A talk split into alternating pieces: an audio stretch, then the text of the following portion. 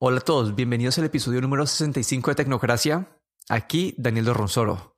A mí me pueden encontrar en Twitter en arroba de Dorron. Y aquí Guillermo Ferrero en Twitter arroba gadgetero. Bueno, en las últimas semanas Apple ha anunciado muchos productos.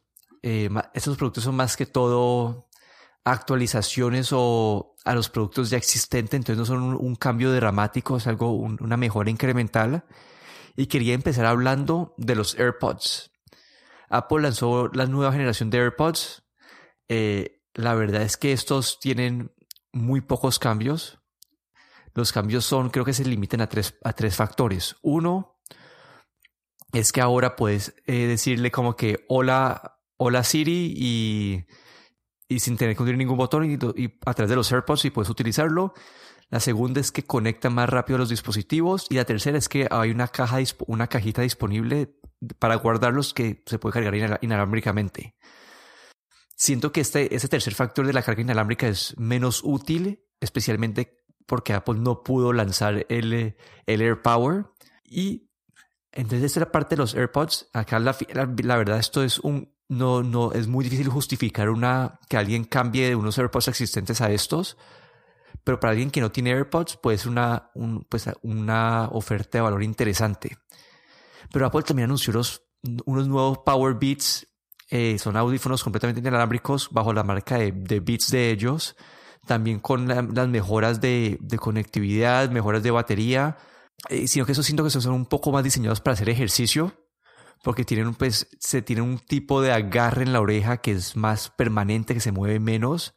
Y bueno, y también eso como que mi problema es que yo amo los AirPods porque no, como que no entran totalmente a la, no, no te aíslan completamente la oreja y siento que son más, para mí son muy cómodos. Y estos otros audífonos que te entran a la oreja y que tienen como, como esas partes de silicona que te, que tratan de bloquear el sonido, esos a mí no me, como que no sé, no me matan.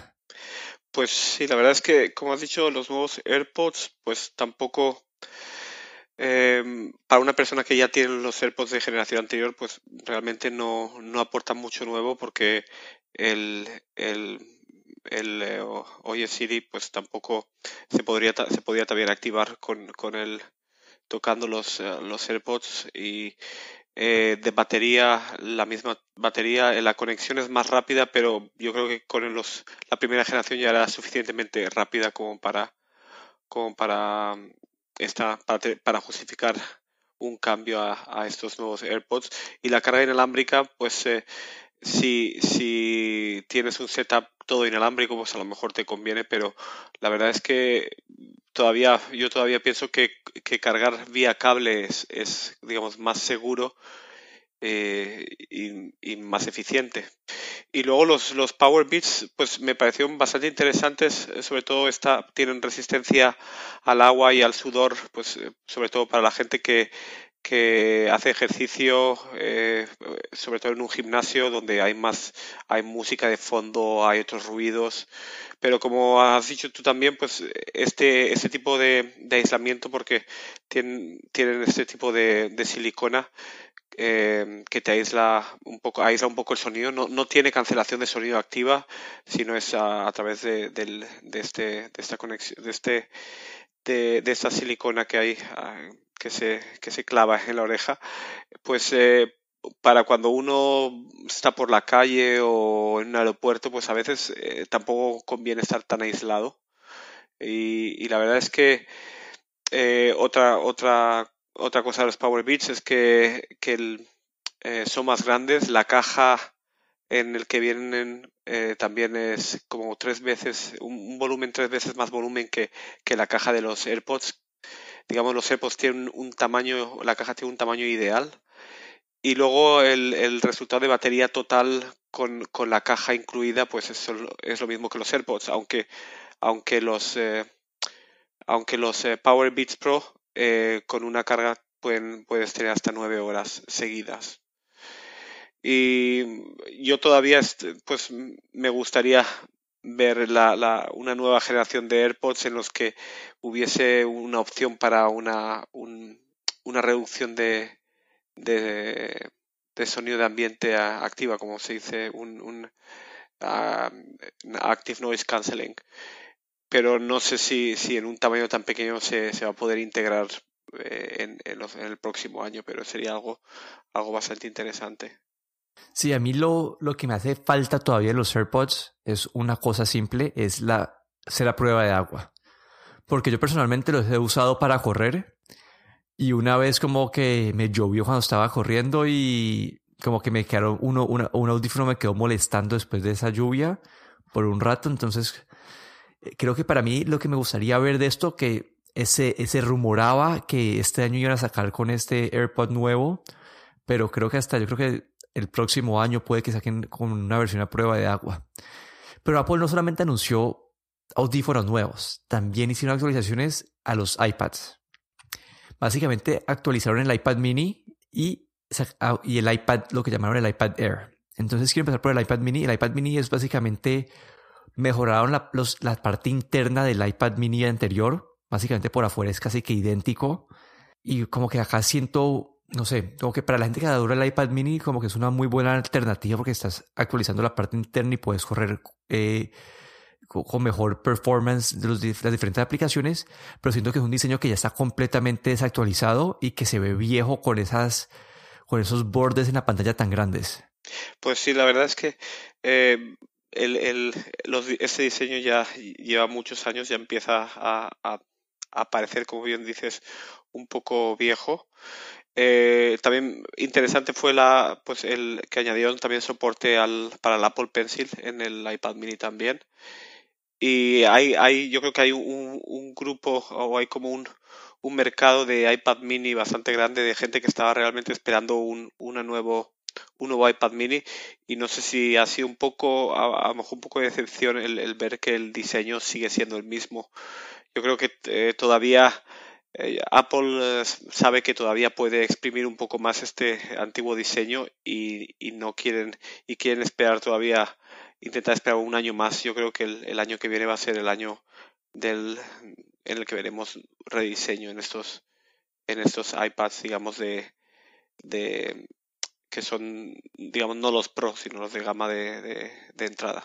Sí, y bueno, y con el iPad Air lo que Apple hizo fue cogió la generación anterior de iPad Pro, la de 10.5, le quitó algunas funcionalidades como la pantalla ProMotion, que es la que se tiene un tiempo de, pues de, de, actualización mucho más rápido, y, y le quitó como en vez de tener cuatro parlantes, ahora tiene solamente dos, y eso fue lo que llamaron el iPad Air. Y aquí otra vez es el diseño viejo de iPad, pero lo que me ha gustado que ha hecho Apple esta vez es que ahora hay un iPad como que desde 300 hasta 800 dólares, hay un iPad como que en todo ese rango entonces, para cada persona que quieran escoger, pues si quieren tener un iPad, tienen una, una, una gama bastante amplia de productos para escoger. Pues sí, aquí otra vez lo mismo también añadieron el, soporte para el teclado que había anteriormente para el iPad Pro. Es como has dicho, pues es básicamente un iPad Pro un poco capado o un poco le han quitado algunas cosas, pero básicamente una pantalla de 10.5 pulgadas, también una pantalla un poco más grande y otra vez el diseño antiguo intentando, creo, Apple exprimir al máximo este, este diseño. Sí, creo que acá lo que, lo que hace falta en este área para mí son dos cosas que quiero ver. La primera es de, de terceros, como que más opciones de teclados, porque en este momento hay como, hay como tres opciones de teclados para los iPad Pro, por ejemplo, y a mí no ninguna de esas opciones porque son las que tienen eh, la pantalla fija en un, en un solo ángulo esas no me matan a mí. Como que yo tengo para, la, para el iPad tengo una Logitech que te deja eh, cambiar el ángulo a cualquier ángulo.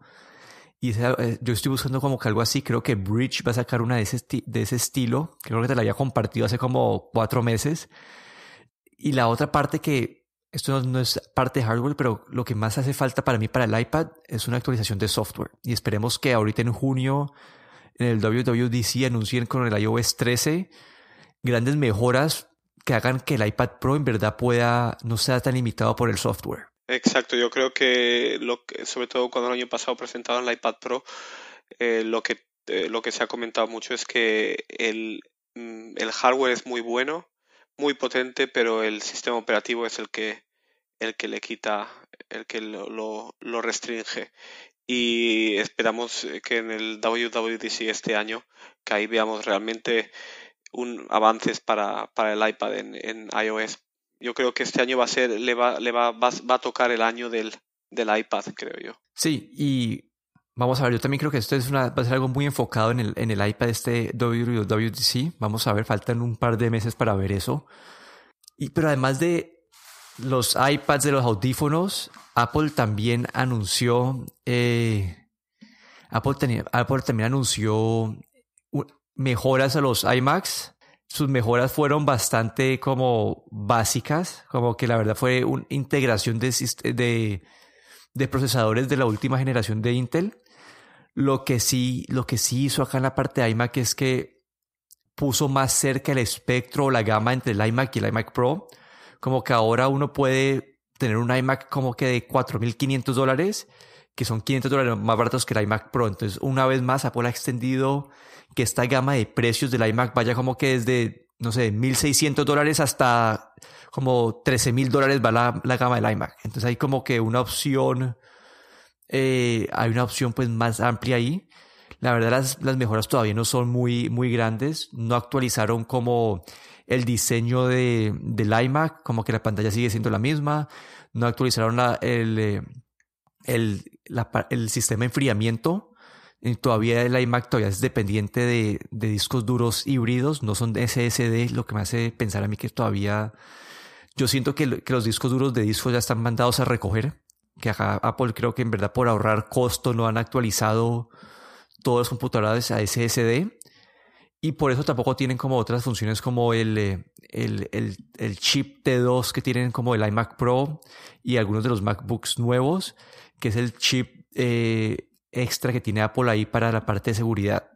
Todo esto, pues en la verdad las acusaciones en el iMac fueron bajitas, pero a mí lo que me gustaría ver es un rediseño completo, porque cuando vos ves el iMac tiene unos bordes de la pantalla enormes. Aunque yo prefiero que el iMac sea más grueso, como que, que le pongan más grosor al iMac, porque, porque cuando estás sentado al frente del computador, vos no sabes qué tan grueso es, como que eso a mí no me importa, pero cuando estás sentado al frente siempre ves esos bordes y en el iMac son como que, no sé, de 5 centímetros alrededor de la pantalla. Sí, pues eh, como has dicho, pues ha sido básicamente una actualización de procesadores. Han, eh, han dado también la opción de gráficos eh, de Radeon Pro Vega, que es unos gráficos bastante potentes también, que puedes elegir cuando, cuando configuras, si configuras tu iMac, por lo que puedes acercarte ya a, digamos, a, a la gama de, del iMac Pro. Pero sí, el rediseño es está una vez más eh, un poco obsoleto o completamente obsoleto. Como dices, eh, no nos importa que un iMac que va a estar en un escritorio tenga el borde de 5 milímetros o el grosor, digamos, de, de 5 milímetros o, de 4 milímetros porque realmente va a ser un ordenador fijo. Y yo creo que aquí ya también se necesita, se necesita un rediseño. Una vez más, Apple este año, por algún motivo, está básicamente exprimiendo los, eh, los eh, diseños que ya llevan muchos años en el mercado. Y, la verdad es que pues eh, básicamente pues los lo, lo que se una, una, actualización de la que hacen todos los años en, actualizando procesadores y, opciones de gráficos. Sí y lo que no anunciaron esta vez fueron MacBooks nuevos. No sé acá en este área es donde yo tengo más es donde yo tengo más sentimientos encontrados porque, no sé, ¿tu MacBook de qué año es? Yo tengo un MacBook del 2013. Ah, ok, entonces también estás como que en el, en, el, en el área buena, como... Es que a partir del 2016 todo el mundo se está quejando de los teclados. Como que eh, Apple por tratar de reducir el grosor del laptop un año tras año, tuvieron que reducir la cantidad de distancia que puede moverse cada tecla y toda esta innovación de Apple ha hecho que los teclados sean menos confiables. Y a mí en este momento me ha costado trabajo como que recomendar un, un, un laptop de, Mac, de, Apple porque con todas esas historias que uno escucha como que, no sé, no, no puedo recomendarlas y, y siento que ya, ya, como que años y años esperando que Apple cambie de dirección con el teclado y no lo han hecho. Hay rumores, empiezan a haber rumores que puede que este año en la época por ahí en septiembre hagan un cambio, pero sí, como que para mí lo que hace falta en el, en el área del Mac en este momento es un rediseño del, del MacBook Pro en donde cambien el teclado a algo que sea más confiable que no falle tanto. En cuanto a mí, pueden cambiar también el, el aspecto físico, como que a mí la verdad el aspecto físico no me... Siento que todos los computadores de Apple se ven muy parecidos y... pero sí, para mí lo que lo más importante es que tengan como que le tenga mejor potencia, que si necesitan tener más puertos, que tengan más puertos y que una, algo tan importante como el teclado que no falle tanto. Sí, yo tengo, como, como te he dicho, un del 2013 estoy, he estado pensando mucho en, en, eh, en actualizarme, en comprarme uno nuevo, pero primero los problemas de teclado que parece que, el, que ah, desde que cambiaron a este, a este teclado de diseño mariposa que llaman ellos, o Butterfly, ha dado muchos problemas, lo volvieron a rediseñar, intentaron, pusieron una pequeña membrana de plástico para evitar que entrasen partículas y, y, para evitar problemas con, con, las teclas, pero parece que todavía hay algún problema. Y el diseño, una vez más, eh, el, eh, sí que el MacBook eh, Pro se, se, actualizó hace, hace menos años, hace creo que dos años o así, se redujeron un poco los bordes, pero todavía se ve un diseño un, que es bastante bonito, bastante moderno, pero a mí me gustaría ver algo, algo un poco más parecido al, al diseño, al nuevo diseño industrial que tienen los, los MacBook Pros, donde los bordes son muy pequeños, las pantallas, las esquinas de las pantallas son redondeadas y eso es lo que estoy esperando. Los rumores dicen que tal vez este año, luego hay rumores que dicen que no, que este año no será, que será el año que viene. Yo estoy viendo, esperando un poco a, sobre todo cuando estemos más cerca del, del WWDC en verano, en junio, ver que si, si, si realmente va a venir algo, un hardware nuevo para, para los MacBooks o MacBook Pros o, o habrá que esperar un año más. Sí, y hablando del rediseño del, del iPad Pro, esto me lleva al iPhone.